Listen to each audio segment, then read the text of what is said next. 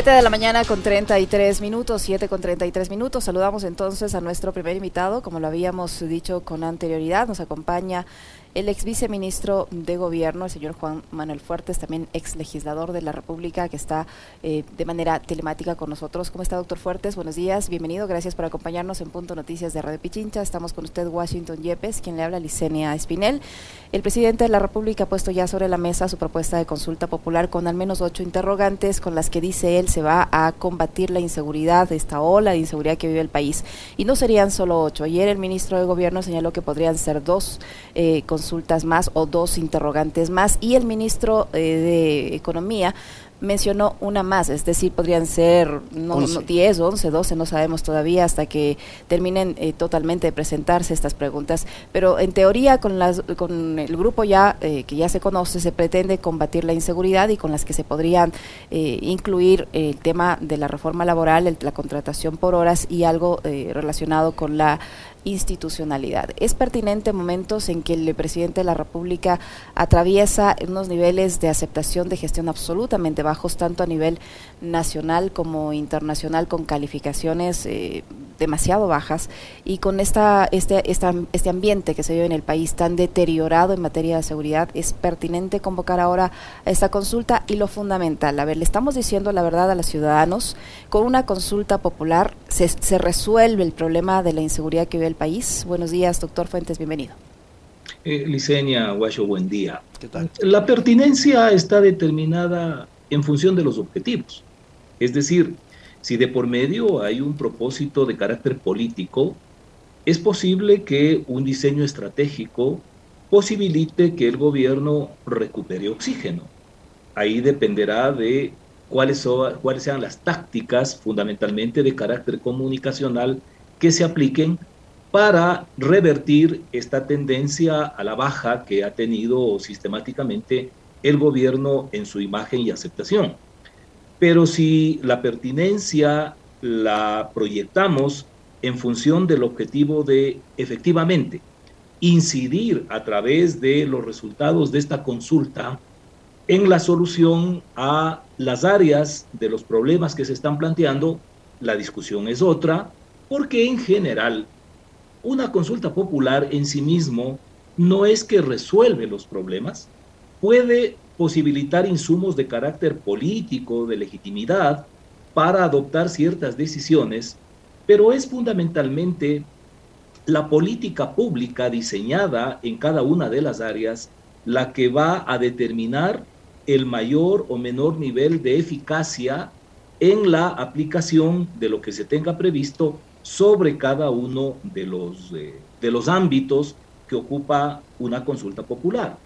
Y eh, sobre lo que puntualmente, al menos hasta el momento, se está formulando como interrogantes, porque como ustedes han señalado, hay anuncios que anticipan que probablemente no van a ser esas las únicas preguntas, pero de lo que tenemos a mano, eh, me parece que en general, haciendo una tarea prospectiva y ubicándonos en el futuro, una vez que eh, en el supuesto eh, la ciudadanía respalde el sí, ciertamente no hay ni de lejos una certeza que efectivamente los problemas que se pretenden atacar sean debidamente impactados.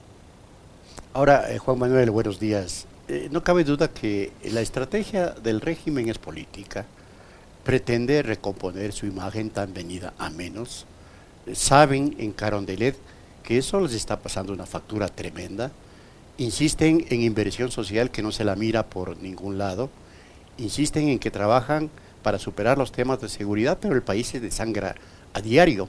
Y así en el área, en el, en el área económica de la misma manera. Y entonces, oxigenación urgente es lo que requiere el presidente Guillermo Lazo. En esa perspectiva, lo que va a obligar, y esta es mi pregunta, va a obligar a, que las fuerzas políticas también estratégicamente enfrenten la consulta electoralmente y políticamente. Y entonces se va evidentemente a dirimir las instancias de definición en la campaña promocional y de publicidad por el sí, por el no, con unas fuerzas políticas absolutamente ¿no? congregadas en contra del presidente Lazo. Y entonces ahí la cosa se le pone, la disyuntiva se le pone sumamente compleja al presidente Guillermo Lazo, Juan Manuel. Eh, yo rescataría potencialmente cualquier consulta popular como un escenario que permita a través del debate una suerte pedagogía, de pedagogía ciudadana desde lo democrático y desde lo temático en cada uno de los tópicos que aborda.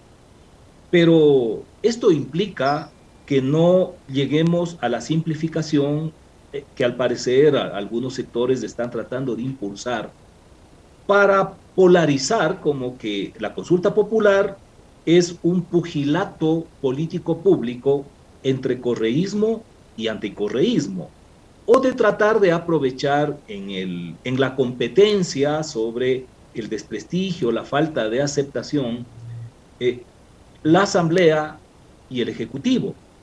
Si es que se configura el escenario del debate en estos términos de polarización, se va a perder la oportunidad de hacer pedagogía democrática y lejos de tratar de hacer de la ciencia social efectivamente un tema científico en el que el método empírico, que lamentablemente a veces es confundido como, como intuición, no sea desvalorizado, sino sirva para el planteamiento de hipótesis y a través del análisis de la observación llegar a la confirmación o no de eso, vamos a perder el tiempo. Por ejemplo, en materia de reforma política, eh, el planteamiento que se ha formulado en términos de que la reducción del número de asambleístas le va a generar otra calidad a la gestión parlamentaria es desconocer en lo absoluto las causas que son las que determinan el nivel de mediocridad institucional y la desaprobación que tiene por parte de la ciudadanía, en general el Parlamento en el mundo entero, y en lo coyuntural lo que pasa acá en el país. Igualmente, creer que a partir de una eh, revisión permanente de el número de afiliados de una organización política, la calidad de la política va a mejorar, es desconocer el análisis serio de lo que implica la crisis de la política y los partidos políticos, los ejes de la reforma y de la modernización de las organizaciones políticas, de tal modo que lejos de por lo menos provocar en el debate un análisis más riguroso que le permita a la ciudadanía, por un lado, acercarse al análisis más profundo de la problemática. Y por otro lado, para que los protagonistas del quehacer político profundicen realmente en el debate que lamentablemente en el país es tremendamente mediocre, eh, si es que no se posibilita que esto efectivamente sea materia de un debate amplio y por el contrario únicamente vamos a ir en una onda de estrategia comunicacional, de colocar que esto es entre correístas y anticorreístas, de los que están a favor de la Asamblea o del Ejecutivo, va a ser una pérdida no solo de tiempo, sino de una cantidad de recursos, entre ellos, por supuesto, los económicos. Doctor Fuertes, ¿cómo, entender ahora eh, que si el presidente de la República y todos los que están a su alrededor cuestionaban administraciones anteriores en el sentido de que había un control absoluto de las funciones y los poderes del Estado y ahora a través de una pregunta, al menos eso es lo que dice ayer, eh, dijo ayer el señor Leonidas Diza, presidente de la CONAIE, que hay una pregunta dentro de estas ocho que lo que busca es tomarse todos los espacios de poder del Estado, restándole las atribuciones al Consejo de Participación Ciudadana para la elección de las autoridades de control, largas a los, a los actuales concursos para nombrar, por ejemplo, al Contralor. Están acomodando todo para tener eh, la, la, posibilidad segura de poner a sus propias autoridades y tomarse todos los poderes del Estado. Esto se convertiría, dijo el señor Leonidas Diza, en una dictadura. Antes se cuestionaba supuestamente eso y ahora se trata de hacer, si es que ya no se tiene, porque yo creo que todas maneras, como estaban las cosas ahora controlan todo, pero ahora se trata de tener un control absoluto. ¿Es así, como dice el señor Isa, o puede llegar a ser así si se aprueba esa consulta popular? Yo no sé si en, en el tiempo, en la línea de tiempo, considerando que más allá de la respuesta positiva que pueda tener esa pregunta, por ejemplo, eh, más allá de que la Corte Constitucional avalice como que es pertinente desde el punto de vista normativo, constitucional, legal, esa pregunta. Digo, yo no sé si para que efectivamente llegue a concretarse esto en el texto constitucional, exista el tiempo necesario como para que el gobierno del presidente Lazo pueda implementar el contenido de esa enmienda constitucional.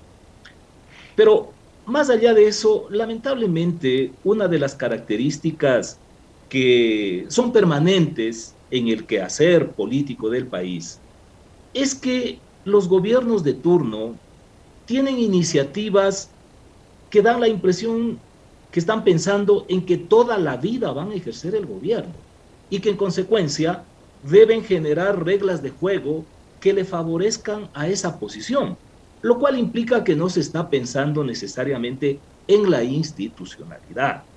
Eh, desde, esta perspectiva, eh, me parece, insisto, en que debería aprovecharse la oportunidad para hacer de esto una ocasión que posibilite un debate profundo. Yo no sé, en la política ecuatoriana, los actores, hablo del gobierno, hablo de la oposición, por ejemplo, ¿a qué, a qué autores, a qué analistas leen? Porque hoy se habla mucho de la complejización democrática y que no es posible que sigamos pensando que un mundo que ha cambiado tanto pueda necesariamente ser administrado por unas figuras democráticas, me refiero institucionales, que fueron creadas hace algunos siglos atrás bajo otra realidad. E, es imprescindible hacer una revisión de nuevas instituciones democráticas, pero claro está, uno de los problemas que, que en esto aparece es que cuando se trata de aplicar nuevas modalidades democráticas, los gobernantes de turno u otros sectores tratan de utilizar esto como instrumentos a su favor, no a favor del sistema democrático ni del país, y terminan pervirtiéndose buenas intenciones. Entonces, eh, debemos tratar de ir rompiendo este esquema en donde el gobernante trate de aprovechar la coyuntura para consolidar su posición y pensar que no va a tener su régimen nunca un fin, que van a ser gobernantes toda la vida, porque da la impresión que a veces efectivamente este tipo de instrumentos democráticos son utilizados bajo una perspectiva de vigencia eterna que no es real. Ahora, Juan Manuel, en el tema seguridad, que es un aspecto crucial, neurálgico, el Ecuador vive sometido a, a la violencia extrema a diario se decía en un canal de televisión recién nomás el domingo que eh, el Ecuador vive dos muertes cada hora en, estos últimos meses. Extorsión, detenidos, tráfico de drogas, sicariato, narcogenerales, policías inmersos en delitos comunes. Todo esto va a superarse si es que se acepta el sí en la consulta que hace el presidente de la República con la intervención de las Fuerzas Armadas, porque es un problema estructural de fondo, de fondo. Los estados de emergencia no dan resultados. Se acaba de renovar el estado de emergencia y sigue sin dar resultados. La violencia aumenta a diario. Entonces, es una solución plantear la consulta popular de la manera como está planteada para superar la difícil situación de la seguridad del país. Guacho, yo decía que eh, uno de los inconvenientes que existe en, materia de ciencia social es que no se actúa desde el juicio analítico, sino más bien de lo intuitivo. Y se trata de aprovechar la emocionalidad de la, de la gente, de la ciudadanía, en torno a determinados temas, cuando lo adecuado es ser rigurosos en el análisis bajo métodos científicos. Es decir, Sí, por ejemplo, hablamos de la necesidad de la intervención de las Fuerzas Armadas. Primero, esto debe ser dentro de un marco de una estrategia integral, de tal modo que esa participación sea uno de los componentes de la estrategia. Y en la medida que existen antecedentes ya de una participación de las Fuerzas Armadas, hay que verificar en qué medida las hipótesis que condujeron a los estados de excepción a la participación de las Fuerzas Armadas se cumplieron o no. Igual, por ejemplo, en el caso de la extradición. Claro. Creo que lo que tenemos en el país vecino, en Colombia, debería servirnos como un laboratorio en el que verifiquemos cuál ha sido el impacto real, no en que algunos capos estén guardando prisión en Estados Unidos, sino en qué medida estos delitos, la violencia, la inseguridad, que se trata de combatir a la extradición, a través de la extradición, efectivamente han, han disminuido, han podido ser controlados, porque la impresión que tengo, sin que esto necesariamente pueda ser una conclusión así muy firme, es que en el caso colombiano, la extradición de unos capos dio origen a la dispersión, a la fragmentación de las bandas criminales, porque sus lugartenientes se convirtieron en otros capos. E incluso aparecieron otros carteles, como las FARC, como el ELN, que sustituyeron a aquellos carteles que en su momento tenían otra contundencia y que a través de la extradición fueron debilitados. Yo creo que allí tenemos eh, elementos como para metodológicamente efectuar un análisis y determinar si en el marco de la estrategia del combate a la inseguridad, a la violencia, efectivamente implementar este tipo de modalidades puede ser realmente efectivo y no únicamente estamos partiendo de la sola intuición. Y esto lo digo además porque en el caso puntual, por ejemplo, de, esta enmienda que se trata de hacer sobre la Asamblea Nacional, eh, se ha escuchado que se acusa que el, el deterioro, el desprestigio, la mala imagen, la ineficacia del Parlamento ecuatoriano está determinado por la carencia de formación académica de los asambleístas. Yo he efectuado el análisis, he acudido a las fuentes públicas que son factibles de recurrir y he desprendido que cerca del 85% de los actuales asambleístas tienen formación de tercer nivel. El 45% tienen títulos de cuarto nivel, de posgrado. No me parece, como hipótesis, que sea ese 15% de asambleístas, hombres y mujeres, que no tienen título universitario, lo que determina la baja calidad de la asamblea del país.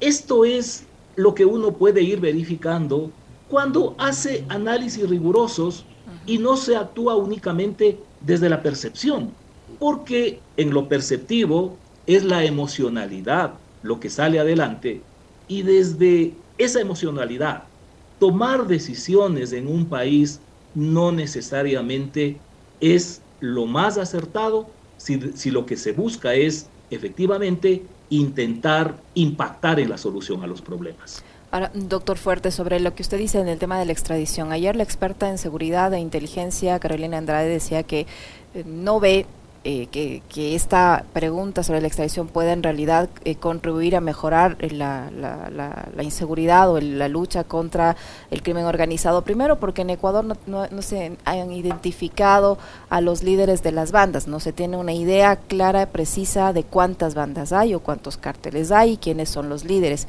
Y segundo, eso es una muestra también de que no se está confiando en el propio sistema de justicia ecuatoriano sin duda alguna, y, esa debería ser eh, otra preocupación para la generación de una política pública concertada, no solo con la Asamblea Nacional o con algunos autores, sino a través de un debate incluyente que posibilite disponer de una hoja de ruta que tienda a un mejoramiento de la administración de justicia y, en el caso de, de los delitos, algo mucho más integral, porque claro, si por ejemplo vemos que eh, eh, ya, ya se ha vuelto esto absolutamente notorio, público, ya no resulta casi ni anecdótico, se lo mira simplemente como, como el paisaje de cualquier día, que se habla que desde las cárceles dirigen operativos delictivos, lo que quiere decir que no se ha logrado siquiera que los inhibidores de señal de teléfonos celulares funcionen adecuadamente. Entonces, si es que desde el punto de vista de lo integral existen tantas deficiencias y en lugar de buscar desde también una estrategia integral, atacar las raíces de esos problemas y tratamos ficticiamente de encargar a gobiernos extranjeros que nos den juzgando a determinados delincuentes, no me parece que realmente el problema delictivo de la inseguridad y del crimen internacional para los efectos puntuales del país pueda ser debidamente resuelto. Ojalá, insisto, al menos desde el punto de vista del debate, esto posibilite que la ciudadanía tenga un mayor acercamiento al tratamiento más profundo de estos problemas y que el debate entre los protagonistas de las élites dirigenciales del país deje de ser tan superficial, que no, que, no nos dediquemos únicamente a verificar quién es que el que propone o quién es el que discrepa, sino realmente a examinar los contenidos, porque es a través de eso que vamos a desprender si efectivamente lo que se propone y lo que se decide va a incidir o no en la solución a los problemas que supongo debería ser la principal preocupación de todos. Eh, eh, Juan Manuel, la Fiscalía no está de acuerdo en la conformación de una suerte de consejo fiscal que administre esa institución. Lo dijo la propia fiscal en un comunicado público.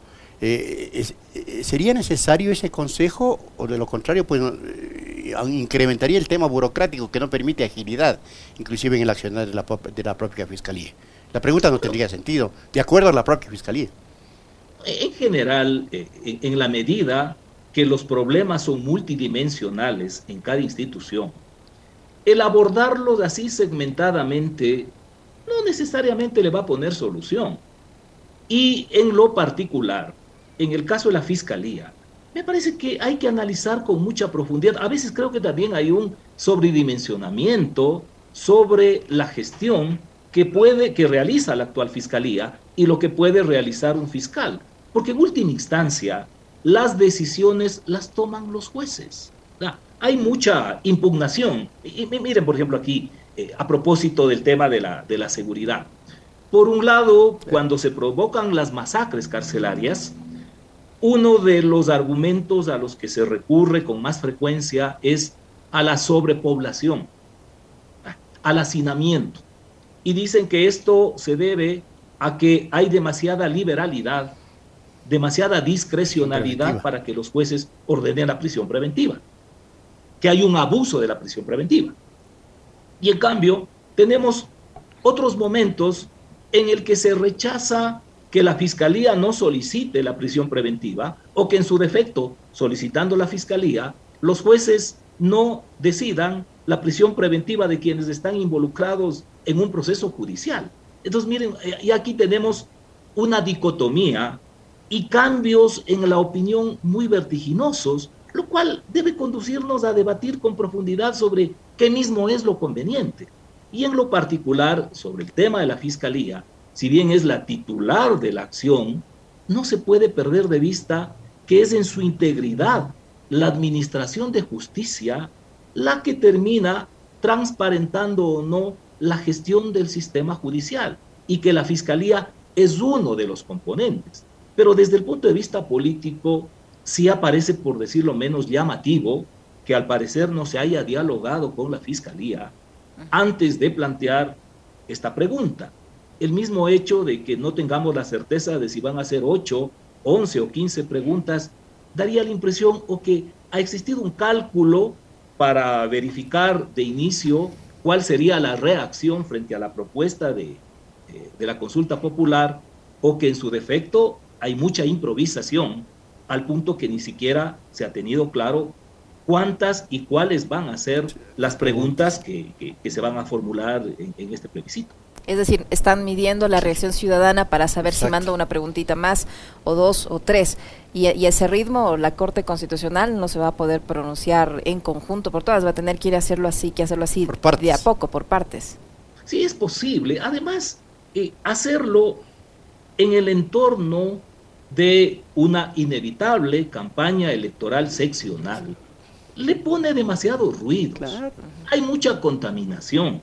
Si realmente con seriedad se trata de provocar un debate sobre diversos temas para que la ciudadanía tome posición, lo lógico es evitar estas contaminaciones, porque si estamos en, el medio de un proceso electoral, los actores que van a tener micrófono, que van a tener cámara, lo que se van a dedicar es a mantener discursos que favorezcan el apoyo a sus candidaturas no necesariamente siquiera posiciones sinceras en torno a la temática que se formula en una consulta popular. Desde esa perspectiva, el sentido de la oportunidad como que también merece ser analizado y en función de eso determinar cuál es la verdadera intencionalidad detrás de esta consulta a la población. ¿Qué sería cuál, doctor Fuertes? ¿Cuál es la verdadera intencionalidad? Ayer el ministro Jiménez decía que ellos quieren que la consulta se realice antes de, los, de las elecciones seccionales. ¿Sería bueno eso? ¿Le conviene eso al Ejecutivo? ¿Y cuál sería la verdadera intencionalidad detrás de esta consulta que, a decir de lo que usted ha opinado, nos están vendiendo humo? Sobre lo primero, eh, mm, eh, quiero decir sobre la verdadera intencionalidad me parece que en el análisis político se ha determinado que frente al, bajón que ha tenido el gobierno en su aceptación, es posible hacer una jugada magistral a través de la cual recuperes sustancialmente números y esto colocado comunicacionalmente como un debate que propicie una tensión para que se polarice entre correístas y anticorreístas, es posible que surta efecto. En lo otro, en lo que tiene que ver con los tiempos, bueno, si se reduce un mes o dos meses la, el, plebiscito, eso no significa que no va a estar contaminado del ambiente electoral. Si vemos que no ahora, ya desde no solo semanas, meses atrás, están muchos candidatos desplegando una campaña electoral. Es obvio que de aquí hasta diciembre vamos a encontrar una, acelera, una aceleración de esa campaña, de tal modo que inevitablemente va a verse afectado, aun cuando fuese de lo más transparente el propósito, va a verse afectado el pronunciamiento de la población por estos ruidos que siempre genera una campaña electoral, más en el orden seccional, en donde la cercanía de los personajes con la ciudadanía genera otro tipo de impacto en las posiciones que pueden tener esos protagonistas de cara a las consultas, a las preguntas que al parecer finalmente terminarán formulándose, porque también en esto hay un margen de espera sobre cuál va a ser la posición de la Corte Constitucional. Tampoco es que las ocho preguntas que al momento se han formulado necesariamente van a ser esas ocho preguntas. Última, última cosa, Juan Manuel, no, no se observa ejecutorias brillantes del Ejecutivo como para realizar una jugada magistral estratégica y recuperar imagen. No sé qué piensas tú. Eh, en, lo personal, eh, me parece que es mucho riesgo porque incluso bajo el supuesto de un triunfo de la consulta popular, esa legitimidad no necesariamente puede convertirse en un capital político sólido para el gobierno seguramente si luego del triunfo en la fecha que se determine, a la semana siguiente existe una masacre carcelaria, o siguen los problemas en la prestación de servicios públicos y alguien saca a flote eso, otra vez vamos a tener un bajón. Y lo otro es que la sobreexpectativa que se puede generar a partir de una aprobación a las preguntas juega en contra de quien lo propuso, porque es lógico, la gente va a decir, pero usted me dijo que con esto íbamos a solucionar y resulta que ya pasan meses y naranjas, entonces la reacción eh, sería adversa, pero en este mundo de, del consejo político, del análisis político, hay gurús y gurús, ¿no? Que de pronto asumen que... Hay unos buenos y otros bien malos. Eh, Juan sí, sí, sí, sí. Y a veces, a veces, Licenia, Guacho, los, la, la, búsqueda de golpes magistrales terminan siendo saltos al vacío.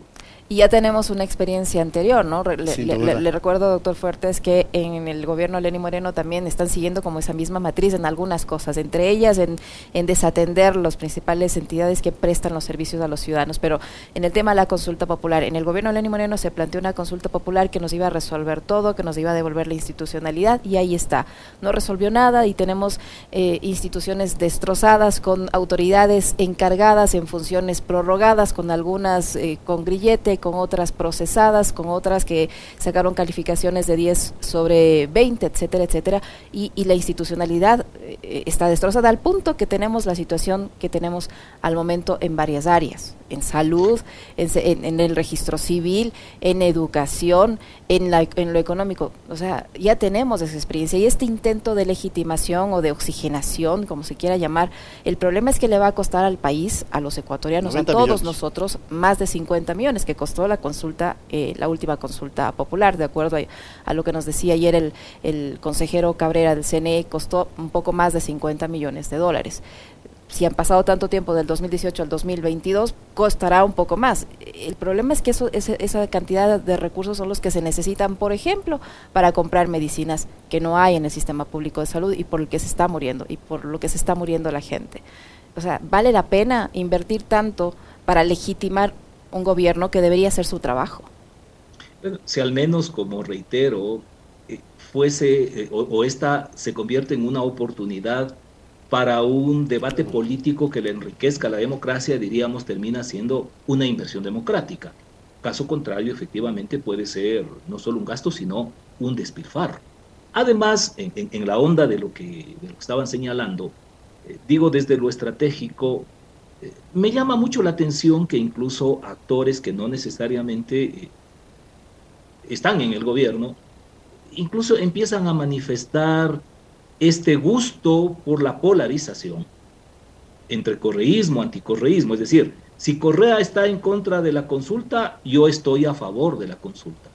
Digo, desde el punto de vista estratégico, si se trata de personas que no están de acuerdo con el correísmo, resulta que están haciendo lo contrario. Es decir, para los correístas este es el mejor escenario. porque en una polarización terminan fortaleciendo la posición del oponente, porque le están colocando como el legítimo contradictor. A mí me parece que esto, desde el punto de vista, incluso no necesariamente estratégico, meramente táctico, es demencial. Es, demencial. es no percatarse que le estoy terminando beneficiando a mi oponente al que supuestamente le quiero vencer. Pero bueno. Pero hay evidencia que no hay inteligencia ni brillantez en las decisiones estratégicas o tácticas, Juan Manuel, que toman el régimen. Y además, y, además, Guacho, intolerancia. Por favor. El día lunes, el día lunes yo tuve eh, la oportunidad de participar en, en un medio de comunicación de acá, de la, de la capital. Y luego recibí en un mensaje un reproche de un funcionario de la presidencia por dos aspectos, ¿no? El uno me decía que por discrepar con, eh, eh, con, con, las preguntas o con algunas de las preguntas al menos que ese momento todavía eran especulativas porque no existía la, la, información oficial que fue dada horas de atrás. O sea, me decía que le estoy haciendo el juego al correísmo, poco menos que me decía que me he hecho un correísta. Es la muletilla, esto, es, absurdo. muletilla. Y por otro lado, incluso impugnando que haya acudido a ese medio de comunicación. Entonces, me, me llama mucho la atención que se alcance estos niveles de intolerancia que terminan siendo hasta, hasta una agresión a la dignidad humana. Porque el hecho de que yo haya sido funcionario del gobierno no me convierte en un descerebrado que no tenga capacidad para hacer análisis crítico, ni tampoco en un bobalicón que no pueda con frontalidad decir lo que piensa, ni tampoco en un pusilánime que tenga que someterme a qué medios puedo o no acudir según el parecer de los funcionarios del gobierno tengo la impresión de que hay mucha desubicación y que vamos a mantener una línea absolutamente falaz en la que no se revisen los contenidos, sino las personas. Es esta variedad de falacia de la domine, ¿no? de hacerlo en razón de la persona, de una descalificación por agrupación.